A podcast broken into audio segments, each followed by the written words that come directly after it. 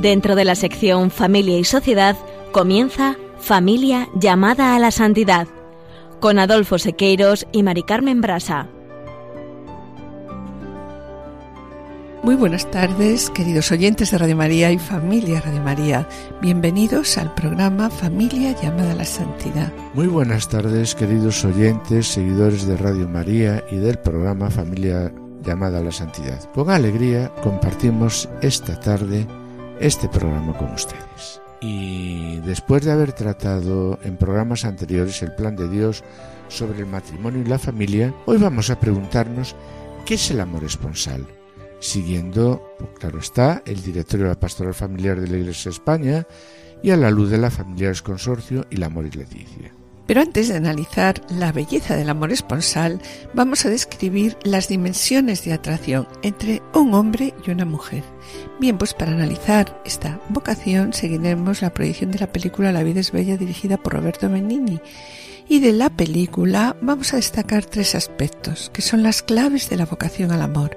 Y hoy nos vamos a fijar, nos fijaremos en la primera etapa, el encuentro, fase de enamoramiento, dejando para próximas audiciones el amor esponsal con la entrega mutua y amar hasta el extremo.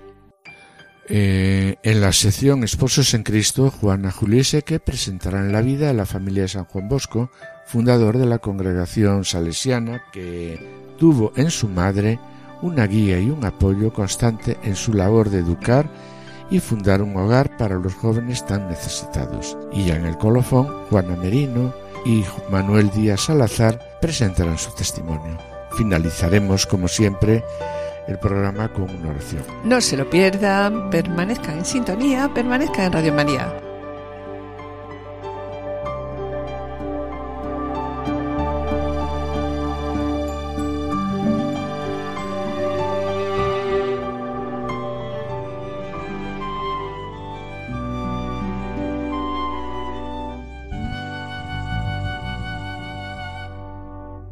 Programas anteriores nos habíamos planteado unas preguntas. ¿Qué es la espiritualidad conyugal? ¿Cuál es el designio, el plan de Dios sobre el matrimonio y la familia? ¿A qué llamamos vocación al amor? Pues bien, hoy nos planteamos una nueva pregunta. ¿Qué es el amor esponsal? Recordando cómo todos estamos llamados al amor y a santificarnos a través del amor. Hoy, queridos oyentes, vamos a hablar de la belleza del amor esponsal y cómo sólo desde Dios podemos ser fieles a la vocación al amor. Para ello acudimos al directorio de la Pastoral Familiar de la Iglesia de España, que cuando describe el amor esponsal dice Esta vocación al amor, que implica a toda la persona en la construcción de su historia, tiene como fin el don sincero de sí, la entrega mutua. Y continúa diciendo el directorio, el amor esponsal es la libre entrega a otra persona para formar con ella una auténtica comunión de personas. Amor esponsal es entregar la propia vida a otra persona, porque yo soy dueño de mi vida y en mi libertad decido esta entrega. Por tanto, esa entrega para siempre la hago porque yo soy libre. Y por eso el directorio nos recuerda que realizar esta entrega de modo humano exige una madurez de la libertad que permite al hombre no solo dar cosas, sino darse a sí mismo. ¿Y darse a sí mismo cómo? En totalidad. Y continúa diciendo, el fundamento de esta entrega es un amor peculiar que se denomina amor esponsal. Llegados a este punto, debemos de preguntarnos, ¿qué es el amor? Sí, pues sí, Adolfo, se habla de amor a la patria, amor por la profesión o el trabajo, amor entre amigos, entre padres e hijos, entre hermanos, se habla de amor al prójimo y también se habla de amor a Dios. Sin embargo, entre toda esta multiplicidad de significados destaca por excelencia el amor entre el hombre y la mujer, en la cual, en el cual intervienen inseparablemente que el cuerpo y el alma, y en el que se abre al ser humano una promesa de felicidad en comparación de la cual palidecen a primera vista todos los demás tipos de amores, ¿no? Sí, pero en estos momentos la situación actual de la familia y el matrimonio en el mundo destaca por la ruptura entre sexualidad y matrimonio, ruptura entre sexualidad y procreación y la desvinculación de la sexualidad del amor. Sí, pues según esta cultura que comentas, ¿no? El matrimonio sería la cárcel del amor. Y por tanto, como institución, en estos momentos, pues el matrimonio también es una traba, es una pérdida de libertad. En estos tiempos, como decías antes, vemos como la procreación y la sexualidad se separan. Una cosa es el sexo y otra son los hijos. Si puedo tener sexo sin hijos, ¿por qué no tener también hijos sin sexo, no? En el fondo vemos que se desgaja el amor y la sexualidad de la persona, dejando de ir juntos el amor y esa persona. Y como consecuencia de ello, la sexualidad es algo que se puede controlar cada vez mejor dirigida hacia el placer. Después de estos planteamientos, acudimos de nuevo al directorio de la pastoral familiar que dice Solo desde la unidad de los esposos se logra el amor hasta el extremo. Y de ahí, Adolfo, que esta unidad debe ser la gran aspiración de la pareja. La verdad es que urge vivir unidos, pero es una unidad que no se regala y es una unidad que hay que ir conquistándola palmo a palmo, día a día. Y bueno, podríamos preguntar, ¿no? ¿Cómo es esta unidad? Pues esta unidad consiste en una apertura total del uno con el otro. ¿Sobre qué? Sobre ideas, gustos, alegrías, penas, temores, ¿no? Sí, y también al reflexionar sobre el amor esponsal, pues nos planteamos qué sucede entre el hombre y la mujer cuando se enamoran y cuáles son las dimensiones de atracción entre un hombre y una mujer bueno, pues vemos que esta es una experiencia muy rica con diferentes dimensiones y diferentes aspectos, pero el primer dato que tenemos que tener siempre presente es que la experiencia del amor es una experiencia unitaria que experimenta toda persona. Sí, y este análisis, lo que tú comentas, en este análisis no podemos perder la perspectiva que es una, una es la persona, una es la experiencia de amor que se vive en primera persona. De ahí que, bueno, yo nunca podría vivir la experiencia de amor de uno de mis hijos, ¿no? Más verdad que el horizonte traza líneas sobre el mar, más hermoso que los sueños que se hacen realidad, más inmenso que los cielos, más profundo que un tan sencillo y tan claro,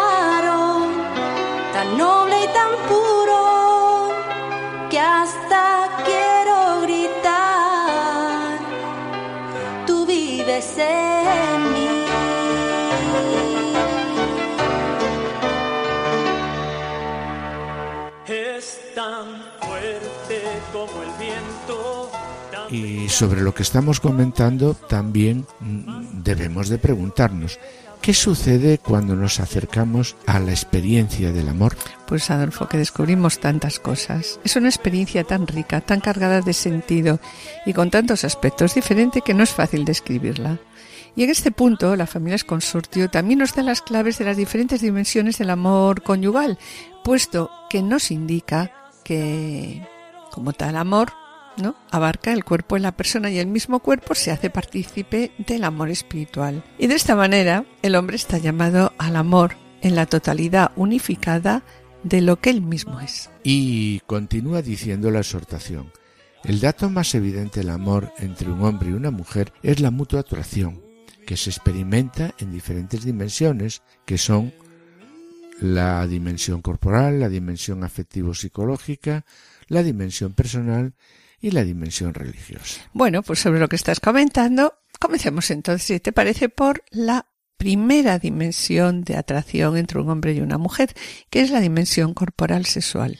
Esta dimensión corporal sexual es diferente y se experimenta de distintos modos en el hombre y la mujer. Cada uno lo viven de manera diferente, ¿no? La primera reacción que se da en esta dimensión, ¿cuál es? Es la excitación o flechazo.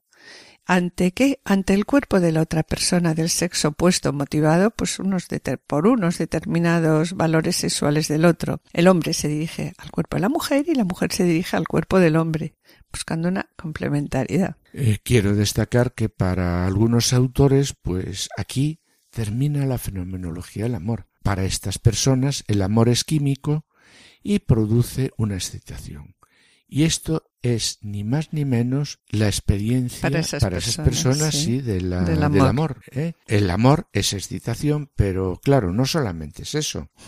Claro, y para estos mismos autores, ¿qué sucede si ya no existe química? Cuando se dice muchas veces, no, ya no le quiero, ya no le quiero, ¿por qué? Porque se gastó el amor, que, porque ya no tengo química, no hay química entre nosotros dos.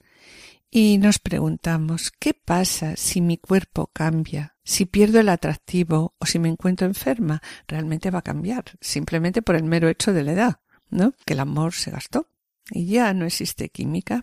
Realmente el enamoramiento es el siguiente escalón en la maduración afectiva que nos llevará a qué? Al amor verdadero. Para algunos, hablando del enamoramiento, ¿no? Eh, para algunos es una enfermedad con unos síntomas graves, pero la verdad con pronósticos positivos, ¿no? Cuando hablamos de enamoramiento, eh, el enamoramiento se define el EIT, ¿no? Estado de idiotez transitoria.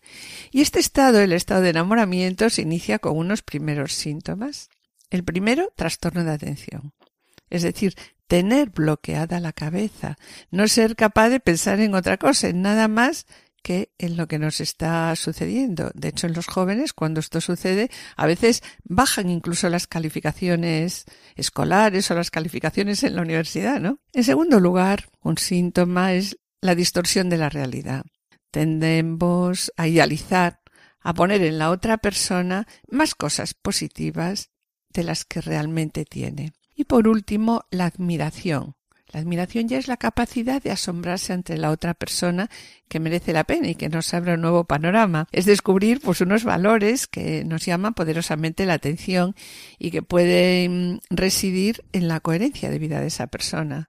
La admiración, la verdad, ya nos indica que esta enfermedad, la enfermedad del enamoramiento, tiene que, tiene un buen pronóstico. Sí, es importantísimo estar enamorado. Sin embargo, el hecho de enamorarse no significa que se ha alcanzado el amor verdadero. Y sobre el amor verdadero hablaremos pues en el próximo programa. Detenidamente en el próximo programa. detalle. Exacto. Yo lo que quería añadir, Adolfo, mm, es eh, unas palabras del Papa Francisco, el Evangelium Gaudium, eh, sobre el tema que estamos hablando, que nos recuerda una vez más que la familia atraviesa una crisis cultural profunda. Dice el Papa, en el caso de la familia, la fragilidad de los vínculos es especialmente grave. El matrimonio tiende a ser visto como una mera forma de gratificación afectiva que puede constituirse de cualquier manera y modificarse de acuerdo con la sensibilidad de cada uno.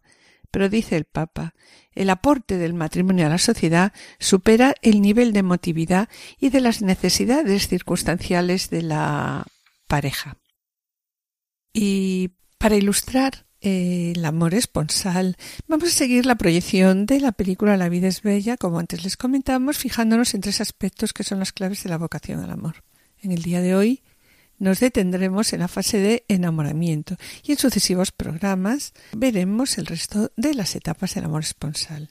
En este fragmento se describe como Guido, joven soñador, llega a una ciudad de Toscana en busca del triunfo. La ciudad está llena de incidentes que encajan muy bien eh, con su espíritu extrovertido, vitalista, generoso y, bueno, y algo mágico.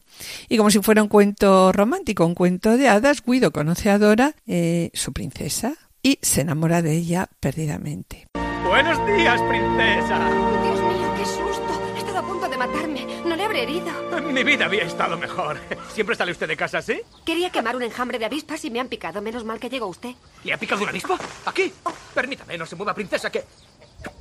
Es peligrosísimo. ¿El veneno de avispa? Hay que eliminarlo. Estírese, tardaremos una media horita. Ya ha pasado, gracias. Gracias. Ah. Gracias. ¿Ah, sí? ¿Le han picado en alguna otra parte? No, gracias. Pero qué bello lugar, es un lugar magnífico. Vuelan las palomas, las mujeres caen del cielo. ¿Me voy a establecer aquí? Ahora voy. Muy bien. ¡Cuidado! ¡Paso! ¡Paso! ¡Paso! ¡Cuidado! ¡Eh! ¡Buenos días, princesa! ¿Quién sabe si algún día nos encontraremos de pie, eh? Bueno, perdóneme, pero ahora me tengo que escapar. ¿eh?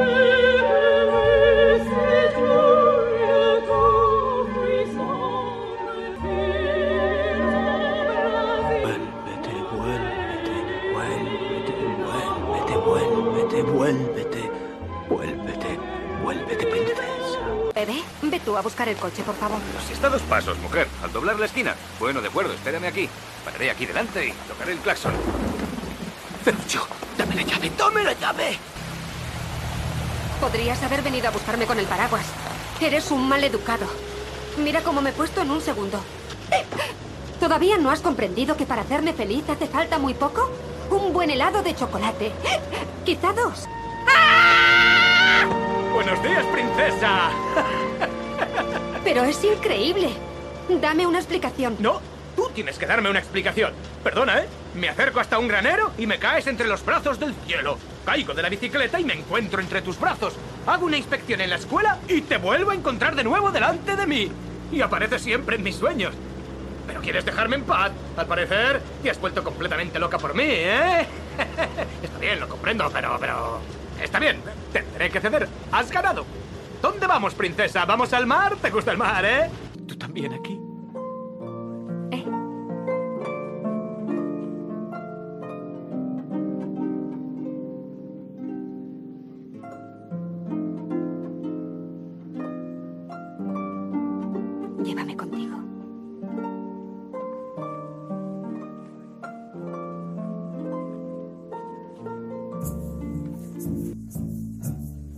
Acabamos de escuchar la primera de las etapas del amor, la fase de enamoramiento en la que hemos visto en, en, este pequeño fragmento de esta película una mezcla de feliz romanticismo y bueno también de humor.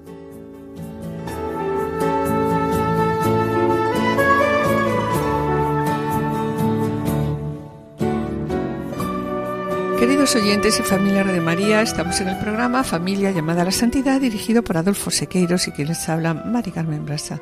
Finalizamos esta primera sección y antes de iniciar la segunda quisiéramos adelantarles que en el colofón contaremos con la presencia de Juana Merino y Manuel Díaz Salazar. A continuación, damos paso a la sección Familia en Semilla de Santidad en el que nuestros colaboradores Juana Juli Seque presentarán la vida de San Juan Bosco que tuvo en su madre una guía y un apoyo constante en su labor de educar y fundar un hogar para los jóvenes más necesitados. No os perdáis su ejemplo de vida, permaneced a la escucha, permaneced en Radio María.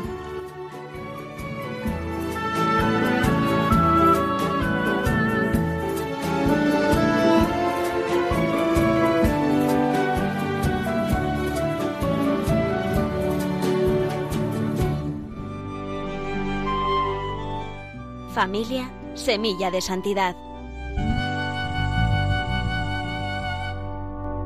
Queridos oyentes de Radio María, en esta ocasión el espacio Familia Semilla de Santidad nos ofrece el ejemplo de San Juan Bosco, fundador de la congregación salesiana, que tuvo en su madre, Margarita Oquiena, una guía y un apoyo constante en su labor de educar y fundar un hogar para los jóvenes más necesitados.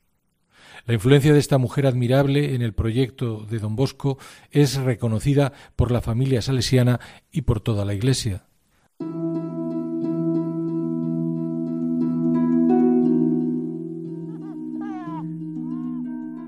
Margarita Oquiena nace en 1788 en Asti, Italia. A los 24 años se casó con Francisco Luis Bosco, que era viudo y padre de Antonio, un niño de apenas cuatro años.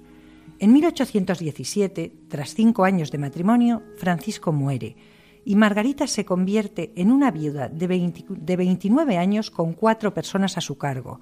Antonio, que tiene nueve años, y los dos hijos nacidos de su propio matrimonio, José Luis y Juan Melchor, de cuatro y dos años. Además, al cuidado de los tres niños se sumaba la dedicación a su suegra, de 65 años, que estaba minusválida. Es fácil, pues, imaginar las dificultades a que se enfrentaba Margarita, agravada sin duda por una situación económica de extrema pobreza.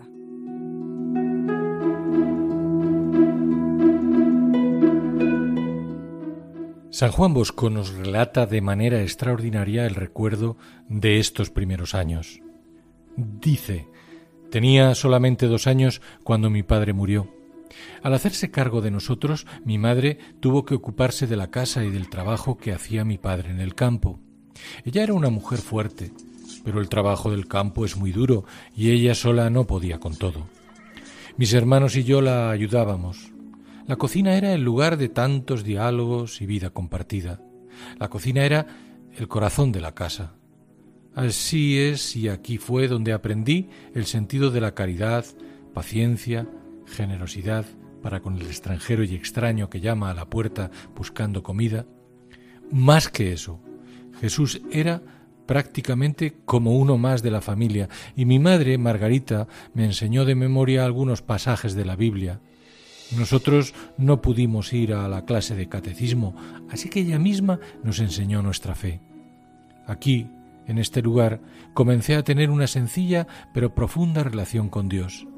En mi familia aprendí a respetar y a tener confianza en Dios Todopoderoso, pero también el Dios de cada día, familiar, parte de mi vida ordinaria.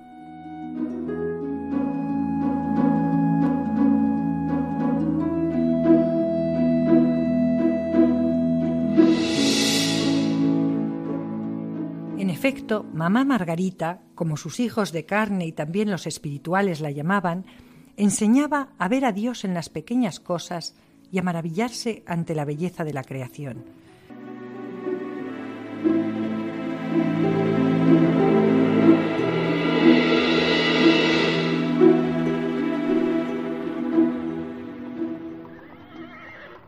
El trabajo en el campo era duro.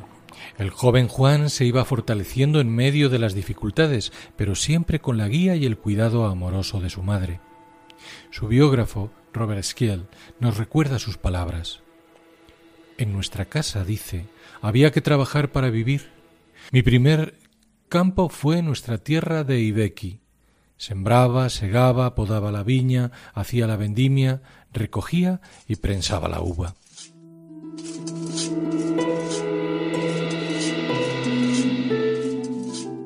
Mamá Margarita iba educando a Juan Bosco en el amor de Dios y naturalmente el santo nos recuerda sus consejos el día que recibió su primera comunión en la Pascua de 1826. Juanito mío, Dios te prepara un gran regalo. Prepárate bien. Para ti es un gran día. Dios ha tomado posesión de tu corazón. Ahora prométeme de hacer cuanto puedas para conservarte bueno hasta el fin de la vida.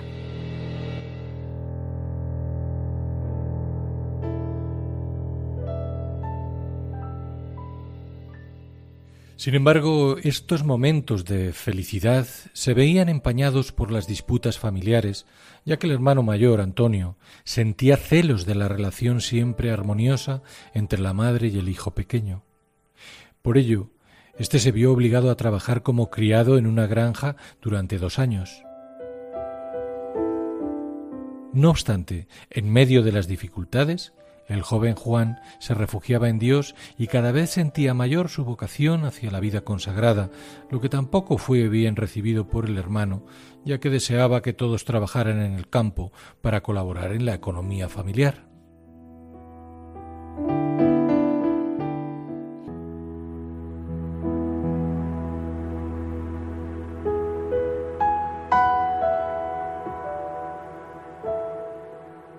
La trascendencia del testimonio cristiano que impregnaba la vida de Margarita tiene un ejemplo extraordinario en el sueño profético que Juan Bosco tuvo a los nueve años. En él se vio rodeado de muchachos que decían malas palabras, y cuando intentó impedirlo de forma violenta, se le apareció un personaje que se opuso diciéndole No con puños, sino con amabilidad vencerás a estos muchachos. ¿Quién me estaba pidiendo hacer algo imposible.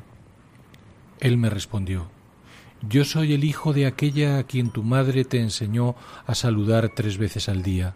Mi nombre, pregúntaselo a mi madre.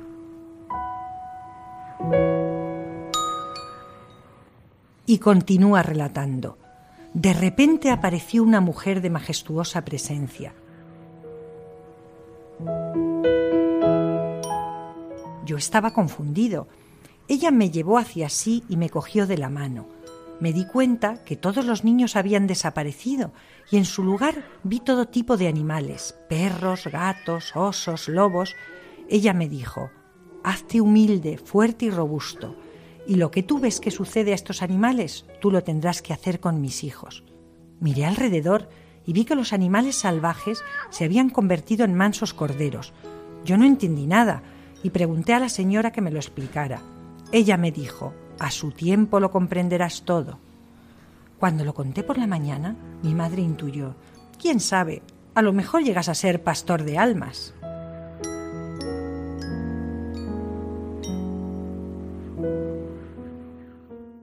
En efecto, desde el inicio de su sacerdocio, San Juan Bosco contó con los consejos de su madre y en ese sueño estaba la semilla del gran proyecto que sería la congregación salesiana. Cuando Juan Bosco fundó el oratorio de Baldocco, en Turín, para acoger amorosamente a jóvenes despreciados por la sociedad, dedicados a la mendicidad e incluso la delincuencia, nuevamente acudió a su madre. Era 1846 y mamá Margarita tiene ya 58 años. Por fin su situación económica ha mejorado, está tranquila en su tierra, con sus nietos. Sin embargo, la respuesta a la solicitud del Hijo, en la que ve un designio de la providencia, no se hace esperar. Si te parece que esto agrada al Señor, yo estoy preparada para ir enseguida. Así es. En 1846 llegó a la casa de Baldocco y permaneció allí hasta su muerte, ocurrida diez años después. En el tiempo en que mamá Margarita estuvo en el oratorio, preparó la comida, lavó y remendó la ropa de aquellos pobres muchachos, les prodigó amor y cuidados.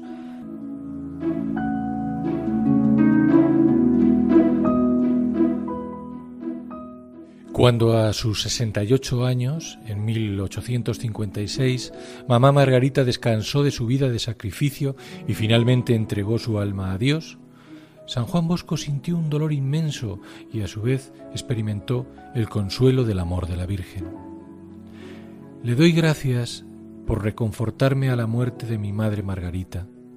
La mañana de ese día celebré la misa e hice esta oración. Mi buena madre, aquí estamos mis hijos y yo sin madre. Tenéis que ocupar su lugar. Una familia como la mía no puede prescindir de madre. Os confío, pues, a todos mis hijos. Velad por ellos. Cuidad de sus almas, ahora y siempre. Esa misma mañana otra madre tomó el relevo. Su gran manto se había desplegado como dos alas inmensas para proteger con cariño a todos los niños pobres de Baldocco.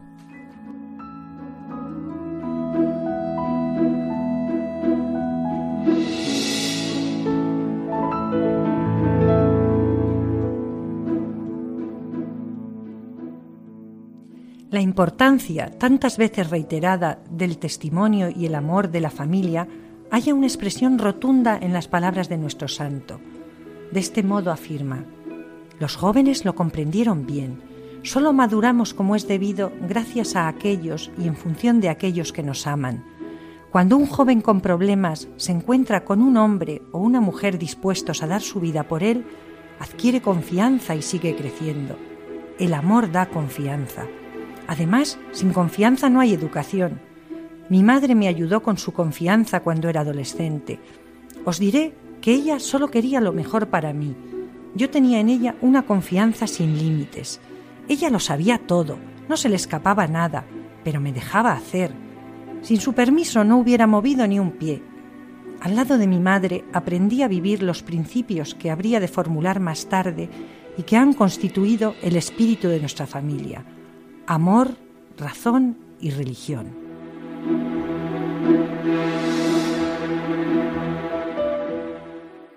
Que estas hermosas palabras, todo un camino de santidad para la familia, sirvan de guía en nuestros hogares.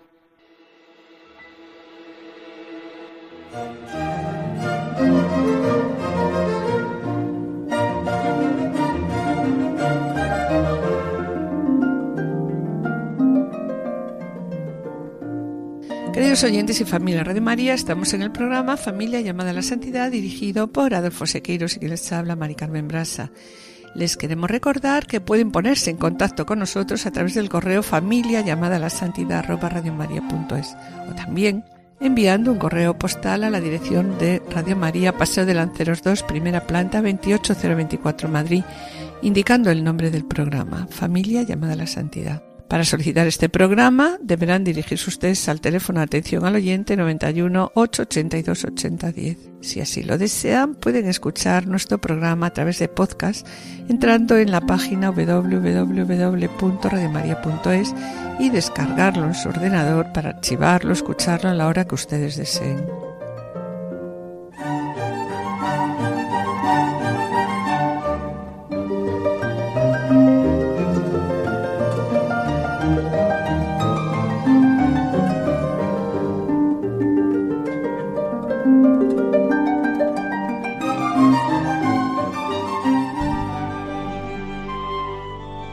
Colofón.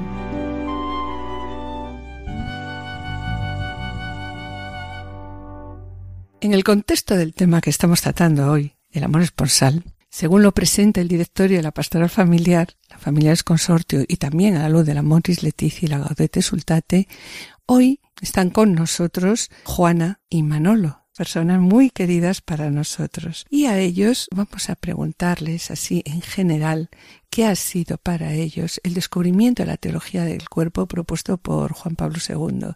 Bueno, ya y sin más preámbulos, buenas tardes, Juana. Buenas tardes, Manolo. Hola, ¿qué tal? Buenas, tardes, Mari Carmen. Buenas tardes, Adolfo. Bienvenidos. Para comenzar, lo primero que vamos a hacer, como hemos cambiado de hora, quizá muchos de nuestros oyentes en estos momentos nos conozco y nos gustaría, en primer lugar, que os presentarais. Bien, Mari Carmen, pues como decías, somos Juana y Manolo, casados, estamos casados desde hace 35 años, tenemos dos hijas también casadas, tres nietos y dos más que vienen en camino. Los dos estamos licenciados en teología y hemos cursado el máster de matrimonio y familia en el Pontificio Instituto Juan Pablo II de Alcalá de Henares. Colaboramos en los cursos de preparación al matrimonio para novios a nivel diocesano en el Centro de Orientación Familiar. También estamos en los equipos itinerantes de la Pastoral Familiar de la Diócesis y pertenecemos al movimiento de equipos de Nuestra Señora. ¿Y cómo han sido vuestros comienzos en la fe? Que es importante que nos lo contéis. Manolo. Eh, mira, Mari Carmen, yo me he criado en un ambiente de fe. Pero la verdad es que eso no impidió de que mi vida en lo cotidiano de cada día, en lo diario, en lo de cada día, fuera un poco en paralelo a lo que seguro que Jesús me estaba invitando a vivir.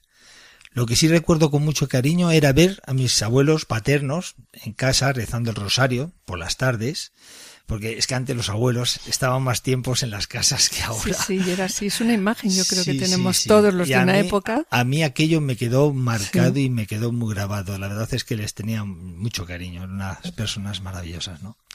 Pues fíjate, yo siempre he ido a misa los domingos. Aunque eso no era impedimento de que por las tardes me fuera con la panda del barrio, pues a eso, a montarla en Madrid, y ya te digo que muchas veces nos ha tocado eh, salir corriendo para que no nos pillaran y no era por temas políticos. Ya, ya, ya, ya, por gamberadas. Era algo más que gamberadas, pero bastante más fuertes, pero bueno. Siempre he querido en Dios, eso sí que lo he tenido súper claro. Pero la verdad es que no me interpelaba para nada mi vida, ni tampoco mi futuro, sino que bueno, Dios existía, pero no, no me decía nada de lo concreto de cada día, ¿no? La verdad que mi vida llevaba un derrotero bastante complejo. A, a nuestro grupo de amigos, a nuestra panda, sin eran muchachos que procedían de unas chabolas que se desmantelaron en el barrio y que se relojaron cerquita de nuestras casas. Y en esos momentos la verdad es que el grupo tomó un viraje muy, muy peligroso. Es decir, se tomó un viraje bastante complicado. Recuerdo una vez que después de una pelea que nos pegamos, pues eso como era antiguamente, con puñetazos, cintos, fue, fue una pelea campal eh, aquello me empezó a incomodar, me empecé a sentir incómodo en el grupo, ¿no? Se lo comenté a un amigo, a un compañero también del mismo grupo, y le dije, chico, esto ya no me, no me, lo voy a dejar. Y me dice, oye, pues a mí me pasa lo mismo, yo lo voy a dejar. Y Pues digo, nos ¿qué vas a hacer? Dice, me voy con un primo que está en la Legión de María, ahí en la parroquia de los capuchinos, en Usera. Y le dije, "Ch, me voy contigo. No sabía ni de qué era, ni de qué iba, ni nada, ¿no? Ahí se puede decir, en este grupo, que fue donde se inició mi itinerario de fe y mi relación con Jesús, con el Señor. En aquel entonces, fíjate, yo tenía unos 14 años, no te creas que tenía más. Quisiera hacer un inciso para comentar que muchas veces yo me he preguntado por qué a mí me vino esa reflexión y no le vino a, A otros, otros, del grupo, sí. que muchos de ellos habrán muerto seguro por, por historias, ¿no? Yo siempre he dicho que mi abuelo, que era un santo, que para mí era un santo, Rezaba. estaba pidiéndole al Señor mañana, tarde y noche para que me recuperase, ¿no? Que estaba pidiendo por mí, ¿no? Y que aquel reflejo de las plegarias que, que hacía mi abuelo, seguro que la recogió el Espíritu Santo que yo había recibido en plenitud en la confirmación, aunque nunca me hubiera dado cuenta hasta ese momento de eso. ¿eh? Pues en este grupo de la Legión de María fue cuando yo empecé a conocer al Señor y es donde tuve mi primera experiencia de fe y de encuentro con el Señor. Cuando se deshizo el grupo de la Legión de María, y yo no dejé de tener ese trato con el Señor. Eh, aunque la verdad es que mi vida no es que fuera muy, muy, muy, muy con el Señor, que le hubiera agradado todo lo que le hacía. La verdad es que ello que vives de pequeño te, te marca muchísimo en la, en la vida. Recuerdo que estando en la mili comenté con el grupo de amigos que llevaba, que eran, veníamos todos de la Legión de María, y le dije, chico, yo echo de menos aquello que vivía en el grupo de la Legión de María. Y era un grupo bueno, de gente sana, gente maja, muy buena Que gente. se disolvió, claro, en un sí, momento. del grupo de la Legión de María, de lo que se disolvió, nos quedamos un grupo de amigos, pero era gente muy buena, era gente sana. Pero yo echaba de menos lo que había vivido en el grupo de la Legión de María, ese, ese trato con el Señor, ese algo que yo lo echaba de muchísimo de menos. Total, que dejé el grupo y me fui a una parroquia de Santa, a la parroquia de Santa Casilda, ahí también en Carabanchel Bajo, y ahí pues me uní a un grupo de jóvenes y a un el grupo de misiones. ¿Y qué pasa? Pues fíjate, allí est- me estaba esperando Juana. Qué bien, Juana. Así que los derroteros para podernos encontrar es curioso. Claro, es que si no hubieras ahí, no hubieras conocido a Juana. No, claro. seguro que no, seguro que no. Bueno, pues yo siempre he sido una persona de fe, no me entendería pues sin fe, ¿no? Gracias a mis padres y sobre todo a mis abuelos maternos que me transmitieron esa fe con la palabra y con su ejemplo de vida, ¿no?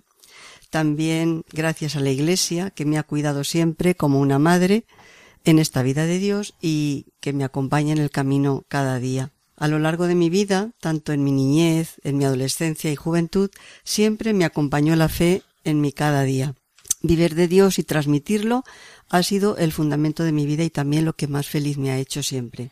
Como casi todos los jóvenes, un día me, me enamoré y junto con mi novio pues con- continuamos haciendo el camino de fe. Como ha dicho Manolo, como acaba de decir, ¿no? Nos conocimos en la parroquia de Santa Casilda, no le estaba esperando, ¿eh? Llegó, pero no le estaba esperando.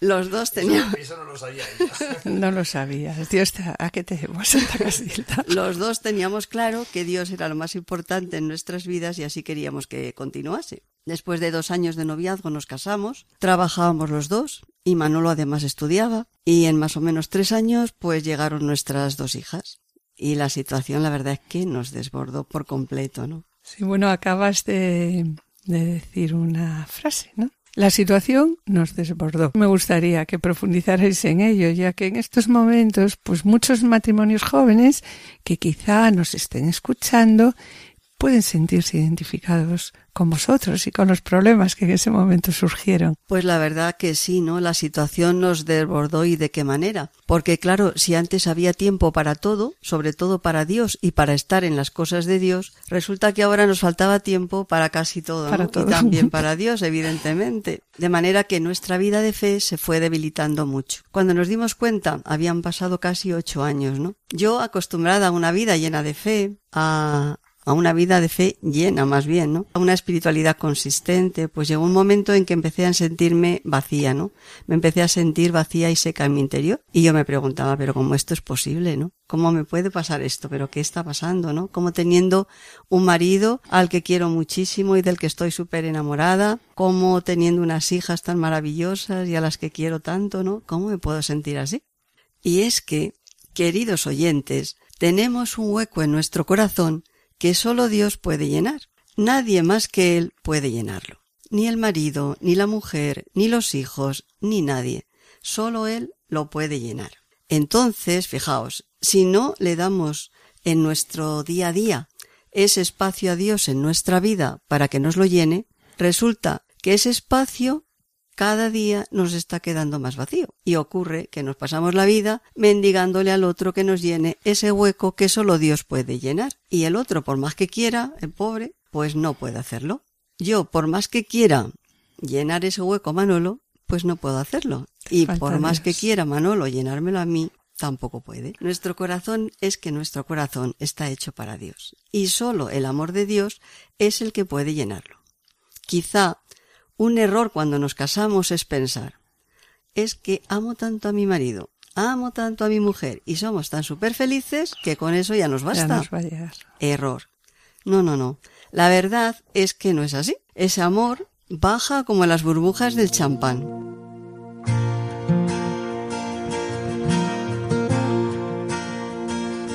Lord, I come, I confess, bowing here, I find my rest. Without you, I fall apart. You're the one that guides my heart. Y en ese momento de vuestra vida surgió algo diferente. Así es. El Señor, que es tan maravilloso, viendo nuestra necesidad, hizo que pasaran unos ángeles por casa. Unos ángeles de, de carne y hueso, pero eran ángeles. Nos envió unos misioneros que, eran amigos vuestros o Pues uno de los misioneros, hizo magisterio conmigo. Ah, ah, ah. Me le encontré en un atasco en la carretera, venía de Morata de dar clases, me le encontré en un atasco, que le habían perdido el contacto, y ya contacta- contactamos otra vez. Y al cabo del tiempo apareció por casa, digo, pero no te había sido ya que había sacado una plaza. Y se había ido de misionero. Y entonces apareció este muchacho con otro misionero a invitarnos casa. a una, a una Eso es convivencia. increíble, Es eso decir, es el Señor se busca, Sí.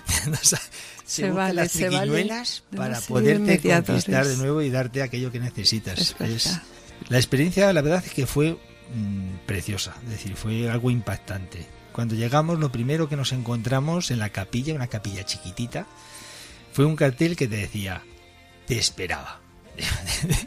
te esperaba, ¿no? La verdad es que es algo impactante. Que todo un Dios nos recibiera de esa manera, así.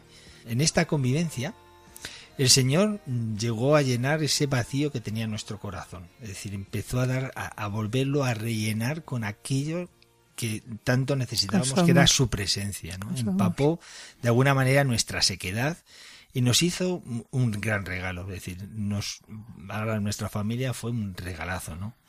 Un regalo que nos marcó mucho. Eh, por primera vez también en esta convivencia, en nuestra vida, escuchamos de algo que ahora se oye mucho, pero en aquel entonces nunca lo habíamos oído, que era el plan de Dios sobre el matrimonio y la familia. Fue una pasada escuchar que Dios tenía un plan para nuestro matrimonio. Claro. Eso no nos lo había dicho nadie. Quería comentaros ¿no? sobre el tema del programa que llevamos. En la, en la primera sección del programa hemos comenzado unas reflexiones sobre el amor esponsal. Bien, acabo de escuchar ahora en vuestro testimonio que para vosotros, pues esto fue un regalo, el descubrir que existía un designio de Dios, que existía un plan de Dios sobre vuestro matrimonio. ¿Nos podéis ampliar, el que quiera, de los dos, o los dos juntos, ¿no? ¿Nos podéis ampliar, bueno, a la vez hablando no, ¿no? Pero primero uno y luego otro, ¿no? ¿Nos podíais ampliar la importancia que tuvo para vosotros este descubrimiento de que existía el plan de Dios sobre vosotros? Bien, como antes te decía Mari Carmen, nosotros no sabíamos nada, desconocíamos totalmente todo sobre aquella riqueza que Dios había querido desde siempre para el matrimonio y la familia. Para nosotros fue una total novedad, ¿no? Ese proyecto tan maravilloso de ser reflejo del amor de Dios para el mundo. Es decir, que en el amor que Juana y yo nos teníamos, con, el, con ese amor con que nos amábamos, tendríamos que ser reflejo del amor de todo un Dios por cada hombre. Como dice Juan Pablo II, ser el icono del amor de Dios. La persona que predicaba en ese momento, esa charla, pues decía, para que el matrimonio vaya bien, tiene que ser cosa de tres, Tres. y no de dos. Y yo ahí presté mucha atención porque yo ver, ¿qué siempre había escuchado que dos era lo normal, pero que tres ya era un problema. Entonces yo puse, presté mucha atención, vaya. Y él decía, cuando yo me casé, nos casamos tres, mi esposa, Cristo y yo. Y dije, claro, ahí está la clave. Tercero. Así, así sí, ¿no? Y es que el matrimonio cristiano, continuaba diciendo, es un encuentro personal con todo un Dios que viene a la vida de los esposos y se compromete con ellos para hacer posible en ellos su amor. Nada más y nada menos que para hacer posible en ellos su amor y que este amor dure toda la vida. Para cuando a los esposos les falte el vino y su amor haga mucha agua por los avatares de la vida. Que eso pasa. Claro, Cristo pues lo pueda ir transformando en amor de la mejor calidad y aún mejor que el del principio. Es lo que pasó en la boda de Caná. No es casualidad que el Evangelio nos presente una boda donde al principio había mucho vino y al final No quedaba. solo quedará agua. Y es que claro, al principio del matrimonio hay mucho vino, hay mucho amor, ¿verdad? Y poco a poco, pues por los avatares de la vida, por el desgaste de, de cada día, pues se nos va desgastando ese amor y nos va quedando el agua, nos va quedando el desamor. Bueno, pues Jesús está en nuestro matrimonio, se compromete con nosotros el día que nos casamos para justo ir ocupándose de ir transformando en nosotros toda esa agua que vamos haciendo en amor nuevo, pero un amor incluso mucho mejor que el del principio. Haced cualquier cosa que os diga, cualquier cosa que os diga, con vosotros sacará agua convertida en vino. Haced cualquier cosa que os diga, haced cualquier cosa que os diga, con él llegó el tiempo nuevo, con él la fiesta empezó. Pero para llegar vosotros dos, ¿no? A descubrir todo lo que nos acabáis de explicar, supongo que sería necesario en medio de los dos mucha oración y también mucho perdón, ¿no? Porque la vida no es todo Bueno, pues sí, a toda esa belleza que íbamos escuchando y que se nos quedó en el corazón, pues se unió también el descubrimiento de la oración, algo importantísimo y vital para nosotros. Esa relación diaria de amistad con Dios, es estar a solas con Él. Desde que lo descubrimos, nosotros no hemos podido dejarlo. Cada día en nuestra oración es lo prioritario, lo primero y lo principal, ¿no? Es el oxígeno de nuestra alma. Por otra parte, experimentar cómo somos perdonados por Él, por mucho que metamos la pata y le ofendamos, Él le ofendamos a Él, siempre nos perdona, pues eso también nos, al, al experimentarlo nosotros, ese perdón siempre de, de Dios, nos ayuda a perdonarnos nosotros el uno al otro cuando nos ofendemos o cuando nos hacemos daño. Si Dios nos perdona, dice, ¿cómo no vamos a perdonarnos Si nos entre lo nosotros? dice el Padre ¿no? Nuestro. Dice, ¿cómo Claro. no íbamos a poder rezar juntos el Padre Nuestro? Claro, no podríamos, no Si podríamos rezarlo. Sabes que os admiramos mucho, Adolfo y yo. Pero voy a contar un secretillo. Sé también de un sacerdote que conoce vuestra vida, ¿no? Y cuando le cuesta levantarse a rezar laudes, piensa en vosotros y dice, venga, levántate, que Manolo y Juana ya están en oración. No es la primera vez que os hago esta pregunta, ¿no? Pero bueno, es bueno que lo escuchemos porque nos obliga a reflexionar a nosotros y cómo es nuestra oración. Madrugamos o nos sacrificamos un poquito para comenzar la oración. ¿Podríais decir a todos nuestros oyentes a qué os levantáis para hacer oración? Pues sí, Mari Carmen. Eh, nosotros empezamos el día, no empezamos el día sin la oración. Nos, nos levantamos a las 5 de la mañana, nos tomamos un café de prisa y corriendo y nos vamos a, entre comillas, decimos un oratorio. Es un lugar que hemos dejado especial dentro de la casa para hacer oración. Que puede ser cualquier rincón, pero un rincón donde dices, estoy con el Señor, estamos con el Señor. ¿no? Luego hacemos un rato de lo que es la oración conyugal, y luego continuamos con la oración personal. Y la verdad es que es muy bonito empezar el día poniendo nuestras vidas en sus manos, ¿no? pues ofreciéndonos con lo que somos y tenemos y alabando y bendiciendo a Dios, dándole gracias y escuchándole pues eso en su palabra, con la que realmente nos está hablando al corazón. Y la verdad es que nos prepara, a mí sobre todo porque luego me encuentro en la oficina y empiezas a mirar a la gente, las ves con unas caras distintas, ¿no? Porque en el fondo el Señor ya te, te ha calentado el corazón para decir, oye, es que esos también son mis hijos, ¿no? Y cambiando ahora de tema, en la presentación decías también que perteneces a equipos de Nuestra Señora y el Papa Francisco y a Juan Pablo II también en todas sus exhortaciones anima a los matrimonios, ¿no? A que en estos tiempos es muy difícil vivir la fe en soledad, que hay que vivir la fe en comunidad. Entonces, ¿qué os ha aportado a vosotros el vivir la fe en comunidad? En vuestra espiritualidad conyugal, ¿eh? sobre todo. Para nosotros la verdad es que ha sido un regalo de parte de Dios haber conocido equipos de Nuestra Señora. donde hemos descubierto de lo que dices, ¿no? La espiritualidad conyugal a la que estamos llamados a Como vivir como esposos. Ya conocíamos la importancia de la oración personal, que acaba de, de- de comentar un poquito Manolo, ¿no? Y también conocíamos la escucha de la palabra, porque esto lo hacíamos. Pero desconocíamos totalmente la importancia de la oración conyugal y del El diálogo, diálogo. conyugal, que también nos ha hecho y que tanto nos ha aportado a nuestro matrimonio. Fíjate, antes orábamos los dos, el uno al lado del otro, pero cada uno en su oración personal. Qué distinto es abrir juntos nuestro corazón y nuestro sentir al Señor, haciéndole partícipe a nuestro cónyuge de todo eso que le decimos al Señor, pedirle juntos al Señor por nuestras necesidades, darle gracias por todos los dones que recibimos, por cómo cuida de nuestras vidas, de nuestro matrimonio, de nuestra familia, hablar con el Señor cada uno en voz alta de lo que llevamos por dentro y nos preocupa, escucharle juntos cómo nos habla a través de su palabra, esto nos ayuda a conocernos mejor. También es una Claro, ayuda. a saber por dónde va el otro, lo que siente, lo que le preocupa, lo que lleva en su interior, ¿no? Y esto nos, nos ha ayudado realmente mucho, ¿no? Y en cuanto al diálogo conyugal, que es otra de las cosas que a nosotros nos ha ayudado mucho porque también lo desconocíamos, pues igual vosotros pensáis, bueno, ¿y es que antes no hablabais? Pues mira, es que no se trata de eso.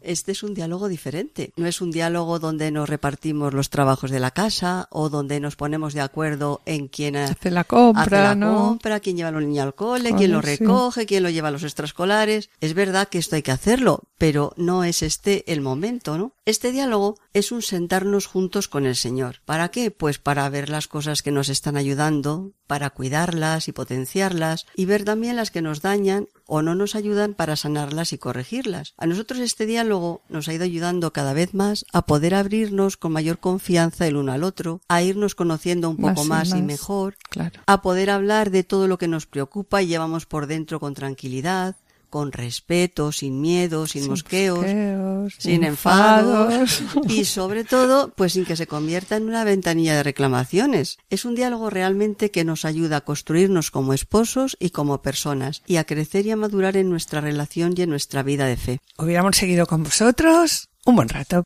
Agradecemos sinceramente que hayáis compartido pues este vuestro testimonio de vida porque estamos seguros que a través de él, de este testimonio, eh, nos habéis presentado to- con toda humildad la verdad y la belleza del Evangelio, en un lenguaje que, sí, un lenguaje que es capaz de tocar nuestras mentes y corazones sedientos de verdad, sedientos de Dios. Gracias por vuestro ejemplo y que el Señor os bendiga. Gracias a vosotros. Gracias a vosotros.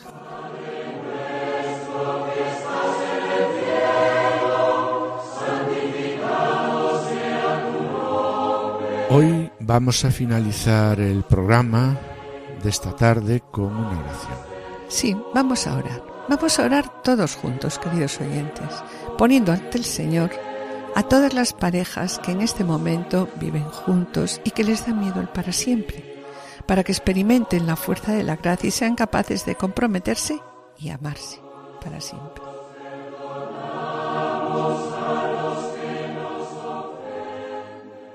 Y con pena, mis queridos oyentes, tenemos que despedirnos. En el programa de hoy nos hemos planteado una pregunta. ¿Qué es el amor esponsal? Y hemos visto la primera de las dimensiones, la dimensión sexual corporal. Bien, para analizar esta vocación hemos seguido un fragmento de la proyección de la película La vida es bella dirigido por Roberto Benigni, destacando esta primera etapa, la fase de enamoramiento.